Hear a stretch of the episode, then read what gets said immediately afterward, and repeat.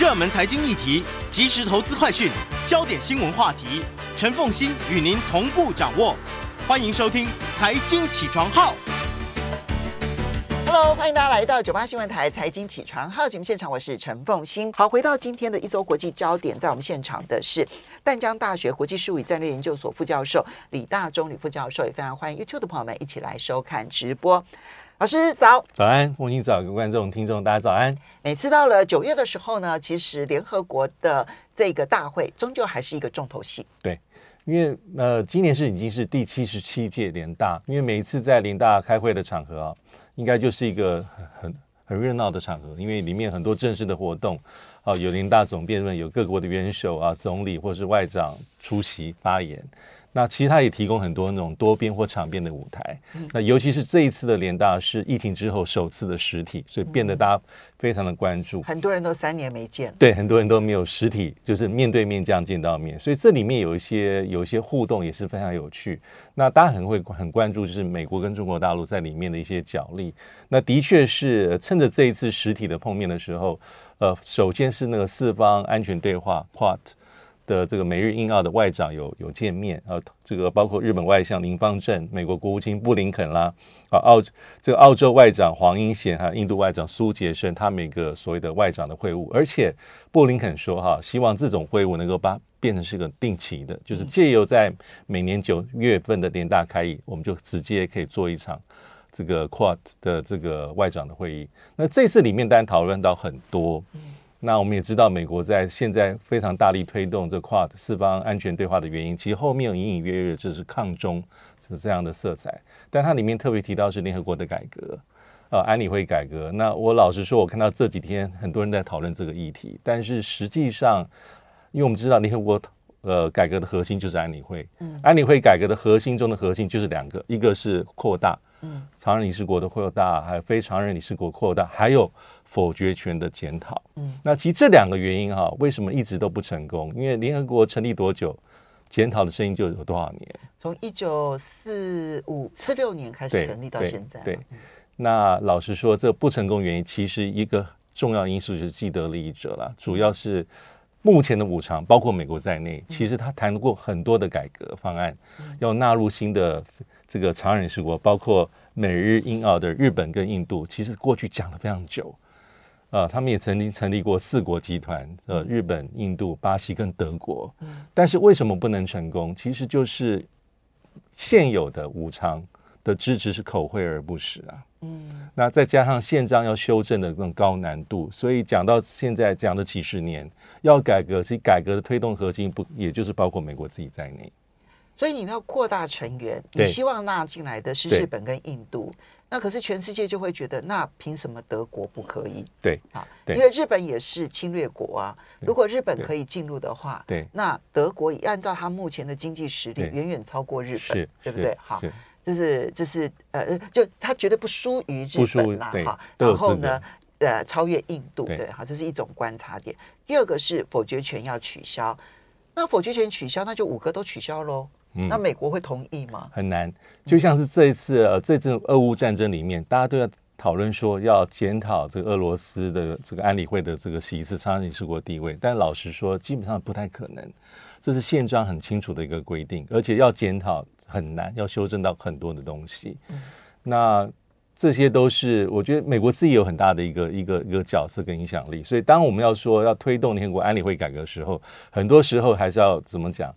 呃，检讨的对象，或是为什么不能成功？其实我觉得跟大国在里面有关，既得利益者。那联合国是不可能改革的，不太可能。但是呢，嗯、在场边呢，可以看到就是中美的角力，除了有 QUAD 之外，对，那么美国还召开了一个蓝色太平洋伙伴的倡议，包括了美、澳、日、纽西兰跟英国，对，对不对？哈，就就。就是 QUAD 少了印度，然后多了英国跟纽西兰。对，嗯，对，因为这个其实是在今年六月份时候所成立的。因为当时成立时候新闻并不大，而且美国事后是说，我们把这几个国家招招到华府，这个所谓的机制是非正式的，是为了帮助南太平洋的国家做什么气候变迁、环境保护，对你的一些支援。但其实后面老实说，还是有隐隐约的抑制中国大陆在南太势力的一个崛起。那这次是一个正式的开会啊，PBP。那里面其实我觉得也是为了铺路，因为在这个月月底，很快。美国要再把这个南太平洋岛国的在十呃十二个国家的领袖邀到华府去开美国跟这个南太平洋岛国的领袖峰会，就明天跟后天。对，其实后面隐隐约约就是牵动到这一阵子以来美国跟中国大陆在南太的竞争，但澳洲也是里面重要的角色，所以这是一个很有意思的一个倡议了。所以老实说。非正式跟正式的倡议，其实那个界限本来就很模糊。到这个地步，我不太觉得说它是一个所谓的非制式的、非正式的一个机制。它其实后面就是很明显的官方目的也很明确，而且很明显是南太平洋的中美角力。中美角力，那澳洲也参与到其间。我不知道老师有没有注意到，其实我有注意到，因为南太平洋岛国当中哦，马绍尔哦，是它其实是有跟美国签安全协议的，所以呢，马绍尔也是我们的。邦交国，但马绍尔这一次在联合国大会当中呢，特别提到了，就是美国应该要去面对他们在南太平洋这这个地方试爆所产生的后遗症，以及要清理善后。那马绍尔讲这个话，因为他们的安全协议明年要重签了，我觉得马绍尔讲这个话是有它的意义的。另外呢，就是这个嗯，这个所罗门群岛，对。的总理呢，就在联合国大会发言的时候呢，抱怨说他跟中国大陆建交承受了极大的压力。嗯、但是事实上，所罗门本来就有权利要去决定他们要跟谁做朋友。对我觉得南太平洋岛国现在在联合国大会的发言是会发出一些嗯嗯不一样的声音。对，是他呃，所罗门，尤其是这几个月，我们可以看到是。呃，等于是美国跟中国大陆还澳洲共同失利的一个焦点。嗯，那这样子的一个讲话，其实也在表达说，他这个本来就应该有所谓的自主的权利。那基本上，他可能也是对华府啦、对澳洲的一个这阵子来的施压，还有中国大陆在后面还是有他很大影响力的一个一个他的一个一个一个表态。嗯，啊，因为在这这个每一年的这个联合大国大会开里面，都有所谓的联大总辩论，嗯，或是联大一般性辩论，其实这就是各国在。畅所欲言的一个主要的舞台，虽然每一年都有一个共同的主题，但老实说，那个十五二十分钟里面，基本上爱讲什么就讲什么，对，也各言而至，对，也没有真正所谓的辩论跟交锋。对，那当然大家还是会比较关注大国的发言，或是一些国际间大家觉得说很特别国家在里面，你要发表发表什么样的一个言论，要攻击谁，要反驳谁，所以这是非常有趣的一个状况。好，那嗯，在这个利用这个场合呢，就中美的外交部长也都见了面了。嗯，这里面就回到了就中美竞争的一个大格局，他们两个人见面建立了哪些共识，然后凸显出未来竞争的格局是一个什么样子的方向。当然，外界就开始猜测，因为拜登已经多次的说他希望能够在十一月的时候在 A 在这个 G20 呢能够跟习近平会面。对，对那中国大陆到目前为止不置可否，嗯、能见面吗？我觉得见面机会还是大的，但是这一次哈，大家看到九二三九月二十三号布林肯跟王毅的见面，其他是排在这个拜登在九月二十一号，他先在联合国呃大会联大总辩论时候有一个很长的演说，二十几分钟演说，里面是比较罕见提到台湾的一些议题。呃，过去美国总统在联大总这个呃总辩论发表的演说里面，大概不会直接这么直接讲到台湾，但他的讲法还是一个，我觉得都是重申。嗯，那可是到了九二三布林肯跟王毅的会谈，其实仔细看，他们两个谈的时间不短呢。嗯，他谈了九十分钟，表面上什么东西都谈，但是大家可以看到是谈还是一样在重申自己的底线、底线原则。没有，他那个外交辞令叫做直接坦率，直接又既直接又坦率，对，既直接又坦率呢，通常就意味着他们在这一个多小时吵架了，吵得很凶。我们稍微休息一下，马上回来节目现场。欢迎大家回到九八新闻台财经起床号节目现场，我是陈凤欣。在我们现场的是淡江大学国际事务与战略研究所副教授李大中李副教授，也非常欢迎 YouTube 的朋友们一起来收看直播。啊，李老师，那就联合国的事情，就中美的外交部长。王毅跟布林肯的会面，那么我们做一点结论吧。你觉得他这里面有几点我们必须要观察的重点？对，我觉得基本上都是在重申各自的立场跟原则。老实说，这一年多来，其实这样的场合非常多。嗯，那基本上为什么要一提再提？我觉得主要就是因为拜登一直讲防护栏外交，那北京一直讲说要这个管控分歧，那很可很明显就是说这个目的是没有达到，所以还需要在这么多的场合里面一提再提。你看，布林肯又在提一中，嗯。那中国大陆又在提说，台湾是它的核心利益，而且是核心中的核心。嗯、那这样的话，其实最近七月底电话通电的时候，拜登、习近平才讲过。那拜登在九二一的这个联大发表演说里面也重提再提。所以基本上，我觉得目前来说就是重申底线原则，但是政治的互信，我觉得是不够不够，嗯、而且双方都在指着对方在切香肠，这是非常有趣。嗯。所以看起来那个大环境没有敌对的那个环境没有任何就是这个战略竞争长期的趋势，我觉得很难有明显的转换，大概短期之内都看不到。好，接下来呢，其实对于欧洲来说也是非常重要的一件事情，就意大利国会选举选完了。对，那么如果是意大利的反对派人士啊。呃，甚至会认为这个对于欧盟呢，或者是欧元区，可能会是非常历史性的一刻。好，对，我们来看一下这个选举结果，以及它真的会对欧盟跟欧元产生冲击吗？对。嗯，这次的选举结果其实大概就如外界所预期啊，因为目前来说啊，根据出口民调，还到目前截止的一个投票结果，大概还是这个梅洛尼他所领导的意大利兄弟党，他是会成为第一大党。嗯，那主要就是右派的三个政党在选前是非常的团结啊，包括梅梅诺尼哈，就是意大利兄弟党，他这次应该拿到二十五趴的一个选票，就是他的立场比较中间，应该是比较极右。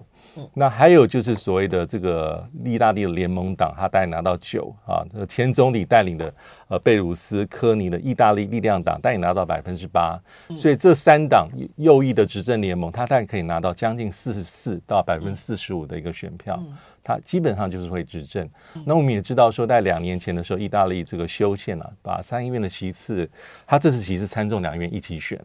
那参议院的席次从三一五席降到两百席，众议院是从六百三十席降到四百席。那这已经是缩小他的席次。那右翼会成这、这个执政，那很明显就是这个梅洛尼，就刚才特别提到，他应该就会成为啊新的一个意大利的总理。那至于左派，就是力量是涣散的啊，包括主要的政党民主党啊，还有他的中间派的联盟，他大概能够拿到就是二十五到百分之二十六。嗯，那至于比较落单的，就是孔蒂之前所领导的这五星运动党。他五星运动党当初呢，在意大利真的是很少，对不对？没有想到才这么短短的时间之内，他现在立刻被摒摒弃。他其实是极左的，对对，极左，那大概十五趴或十六趴。所以意大利的这个摇摆也未免。也摇摆的太剧烈了，从极左一口气摇摆到，当然中间经过了这个德拉吉的一个一个整合哈，那是有一个大大联合政府哈，但是现在又立刻摆到一个极右派，中间偏右的，嗯，那尤其是意大利兄弟党哈，他在四年前的国会选举里面，他只拿下百分之四哎。那现在突然就变成第一大党百分之二十五，而且它政党是相对是历史是很年轻的，而且这个政党的成立的确就跟现在大家高度关注的梅洛尼女士是息息相关。那梅洛尼出任总理之后，她应该是意大利的首位女总理，而且很多媒体说她应该是意大利在二战结束之后可能是最右翼的一个政府。嗯，那跟她选前所讲的很多主张相关。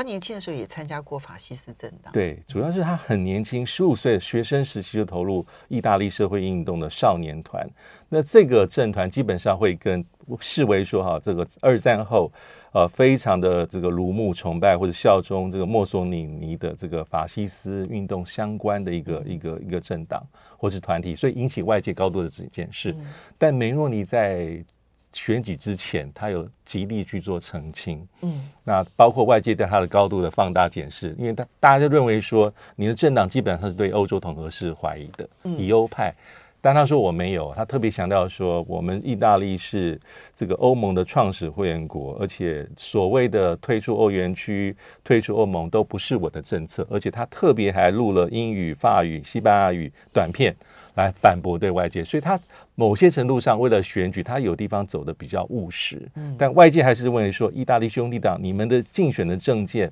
还有你的意识形态，的确是比较偏右。尤其他大选里面讲的口号很简单，就是上帝、国家以及家庭。所以他是用宗教概念然后来囊括。对，嗯、对。但是其实外界对他的批判是说，可是你们的政策里面有非常清楚的，比如说对你这个堕胎女性权益的一个，就是他反堕胎、反同婚、反移民，对，这三反全部都跟欧盟唱反调。对。其实也跟他讲的什么上帝，因为即便是梵蒂冈、罗马天主教会教宗也是呼吁说，要意大利在要多接收一些这些所谓的移民或是难民。嗯，但他这一套主张基本上就是象征他在路线上还是比较鲜明的。嗯，那包括外交外交上，我们之前也谈论过，就是他也比较特别，就是呃。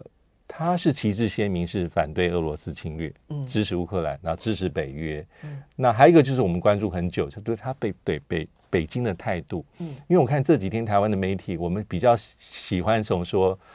他清台，我觉得清台应该不是他真正的重点。嗯，他真正的重点是他也是承承袭于前总理啦德拉吉的一个政策，就他跟孔蒂不同，因为在二零一九年的时候，当时习近平是访问意大利，签署了这个“一带一路”的这个备忘录。嗯，可是到了德拉吉总理时代，就就跟中国大陆拖得比较远，就比较束之高阁。束之高阁，那中意中国跟意大利关系是这样。降降温的，包括对五 G、华为这个五 G 的一些建设，意大利政策不同。嗯、那现在的这个梅洛尼，他基本上也有这样的一个倾向。他讲过很多次，他认为啊、呃，中国大陆在欧洲，尤其在意大利的这种影响力，他认为应该要做一个节制。嗯，所以他可能对中国大陆的政策也会很鲜明。嗯，那内政上刚才。呃，特别奉行有提到说，其实意大利它有很严重的一个内部的问题，这是最大的问题。我觉得这是最关键，因为它的国债是高达二点六兆美金，嗯，啊，占意大利 GDP 一个很高的一个比例，可能在欧元区是仅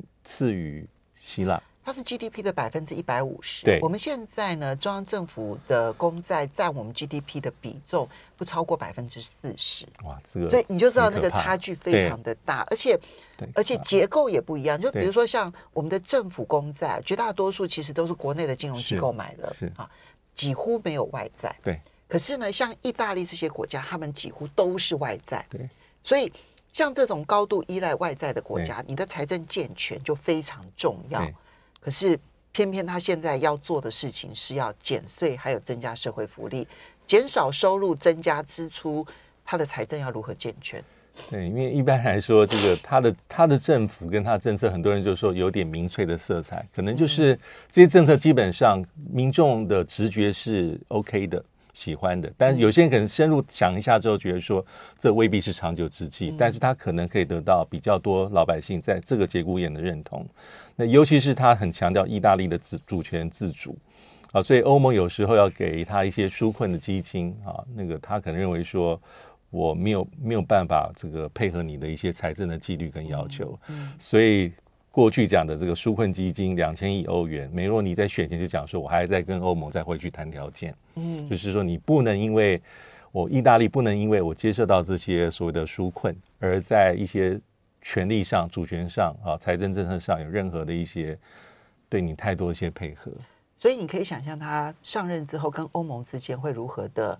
这个对立关系可能会稍微紧张，就像前刚刚前面的价值观，我说三反嘛，对不对？反堕胎、反同婚、反移民，移民你就已经跟欧盟唱反调了。对，对然后这边你又要接受欧盟的补助，但是不愿意接受欧盟的条件。对，嗯，所以有潜潜在关系已经出来。所以前几天呢，欧盟执委会主席特别有提到这一点，说他对他用用比较委婉的词去形容意大利，但但这个发言。呃，冯德莱恩的发言也受到很多批判，是说你对正在进行中的选举有指指点点，但是它可能反映出欧盟的官僚体系对于意大利新政府的一些小小的疑虑，这可能是有的。好，接下来我们再来看到的是这个周末啊，巴西也要举行总统大选。这个巴西是南美大国，也是全世界瞩目的。那全世界关注的焦点，其中有一点就是因为现任的波索纳洛，对，他民调上面落后，但是他有这个南美川普之称，他会不会像川普一样选输了，但是不承认他选输了？目前看起来都不能排除，因为他讲过好几次。因为现在所有的民调对他来说，因为他的竞选对手就是要回任的这个鲁拉，比较左派。那波索纳洛基本上也有点右翼民粹，所以他的崇拜的对象或他如沐的对象也是所谓的川普。所以他曾经讲过说哈，如果这个选举最后结果，他说第一个是民调现在都是假的，不可信的。嗯。第二是哈，假设是最后的结果，这个他失败，而且是暗示说选举制度、选举机器出问题，他未必会接受这样的结果，所以也为十月二号的这个大选结果埋下伏笔。当然。呃，巴西的选举制度啊，总统选举制度是由两人制的。好，所以我们稍微休息一下，等一下回来了之后呢，因为巴西如果出现动荡的话，那对于整个南美洲影响。欢迎大家回到九八新闻台财经起床号节目现场，我是陈凤欣。那么在我们现场的是淡江大学国际术语战略研究所副教授李大宗李副教授，也非常欢迎 YouTube 的朋友们一起来收看直播。老师，这个嗯，巴西的总统大选啊，目前当然主要的这个挑战者，除了波索纳沃他要这个嗯竞选连任之外，他主要的挑战者是鲁拉嘛？他是二零一零年之前的巴西总统，没错啊。他目前的状嗯这个声势如何？然后你刚刚有提到说，其实巴西是有第二轮选举的。那他们会进入第二轮吗？我觉得目前来说，进入第二轮几率是真的是大的，因为十月二号是第一轮啊。第一轮讲就是说你要有百分之五十。嗯，那目前看起来，因为他不止两个人在选，不是鲁拉跟目前现任总统波索纳洛，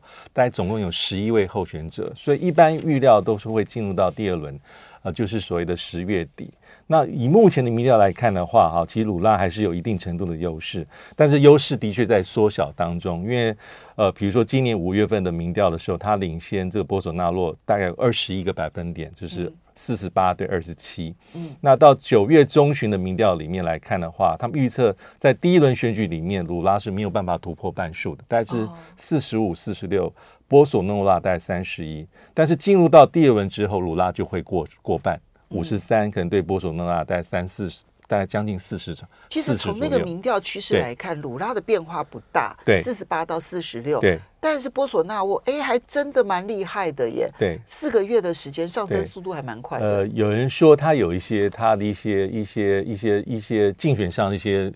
潜在的优势，但是那优势有呈现出来，但并没有很明显啊。比如说，他年轻人的选票里面，透过社群媒体有增加一些些，还有今年透过一些社会福利的政策，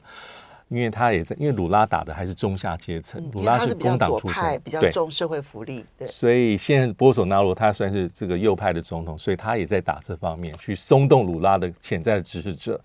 那还有今年的这个巴西的经济成长的表现，从账面上来看比预期来得好，包括失业率还有经济成长，这些可能是现任总统的优势，但是可能没有办法影响到大局，就是鲁拉的优势还是很明确的，因为我们都知道鲁拉就像刚才所提到，零三到一零年他是做了两任总统，而且他是第四度才选上，很特别。他一开始在选总统的时候，国际社会也对他不是很理解。因为他有点极左，有极左，就怕，所以怕这个国际投资就会却步。但是他做了两任总统之后啊，倒还好。他但是比较强调分配的正义跟贫富差距。那现任的总统刚刚提到说，他就是比较这个中间偏右，或是比较右翼的民粹。嗯、所以在这个波索纳洛当总统这段时间里面，他历经了两个美国总统，他跟川普就比较非常好，比较好，都大大言称赞。但他跟拜登就有点微妙。嗯比如说，美国不是今年，呃，在六月份就召开美洲国家峰会，当时为了请波索纳罗来，也是花了好多的功夫，最后他弄了一个跟拜登两个人的简单的一对一的碰头，在白宫，白宫里面，所以波索纳，那波索纳罗还直接的跟这个拜登说，我基本上认为你们的选举，我承认的是另外一边的，对他认为选举作假，所以说都，所以为什么美国这么在意这一次巴西选举？大概有几个，第一个是有人说啊，其实。美国现在也把巴西选举投射到自己十一月的总统大选，呃，国那个其中其中选举。那因为现在拜登是非常强烈的直正面的攻击这个川普的势力、嗯、啊，让美国再度伟大那些支持者。可是这个名词在巴西也有被运用，让巴西再度伟大。OK。那包括目前川普跟川普之前测试都跳出来说，这个他们认为波索纳罗是比较好的总统，能够让巴西更加发扬光大。所以这个美国的内政的选举跟巴西有联动关系。嗯，那 这是非这是非常有趣的地方。但是如果巴西选后哈出现所谓的震荡，就是说呃波索纳罗不承认选举结果，对美国还是不利的啊，因为会情绪。那还有就是老实说，不管是鲁拉。或是波索纳罗，他对俄乌战争的立场都不符合美国的要求。嗯，因为现任总统波索纳罗，大家如果有印象的话，在开战之前，他还跟普京有碰面。嗯，那他也曾经在在美国很大压力之下，他认为他没有去批判普京的这个侵略，嗯、也没有加入美国的这种这个所谓的制裁的联盟，嗯、基本上采取一个中立的立场。但大家不要认为说鲁拉就很站在这个所谓的。呃，乌克兰那一方没有，他曾经讲过说，他认为开战的原因之一，其实乌克兰自己要负责任。没错，这是他公开说过的话。那，那这句话讲出来之后，那个泽连斯基就非常不高兴，是正面批评。所以不管如何，他们的政策，而且巴西是金砖五国之一，嗯、基本上对美国来说，并不是一个很在外交上贴近的一个好好伙伴。嗯、那除了一点，波索纳洛做的跟美国比较类似，就是因为他是。右翼，所以他对美国呃这个拉美的左派，包括古巴、尼尼加拉瓜跟委内瑞拉这几个国家，可能立场上跟美国目前拜登政府比较贴近，但他们不会是美国的首选，他们他们的政策。OK，我们最后还是要来谈一下这个伊朗的头巾事件啊，对，因为这个事情其实影响真的很大，对，它会动摇伊朗现在的执政吗？对，所以很多人说是有点是这是一个突破口。头巾是头巾，表面上是的确是因为那个二十二岁的女孩子阿阿米尼，这个、嗯、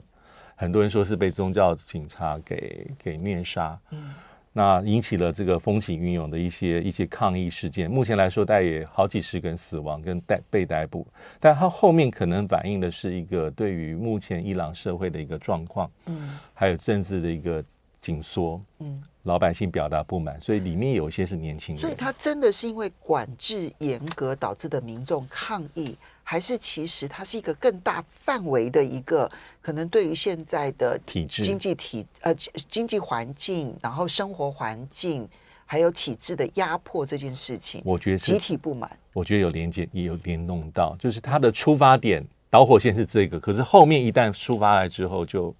比较复杂，比较全面哈。有人是因为经济压力，有人是对于这个政治体制、社会体制的不满，或是比较大的一个强烈的一个社会管制的不满。因为伊朗上一次这个发动大规模示威，应该是在两年前，二零一九年十一月。那其实跟美国的政策有关，就是因为川普执政时期是就是退出所以伊朗核子协议，而且对伊朗采取跟拜登。跟奥巴马截然不，呃，对不起，跟奥巴马截然不同的一个措施啊，采取很严厉的一个经济制裁，各式各样制裁，那就影响到伊朗的一个民生经济，包括能源上涨，民生经济出现问题，所以也发动了，引发了一个反政府的示威。那是在二零一九年的十一月份，嗯，那今年五月其实也有小规模，但是伊朗的做法还是当然是要采取一些比较强力的作为，而且跟这次一样，他把他认为说。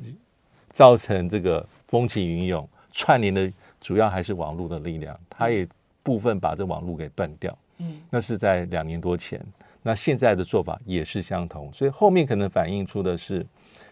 表面是在反反对的取缔头巾啊，宗教警察的暴力，那后面可能还有一些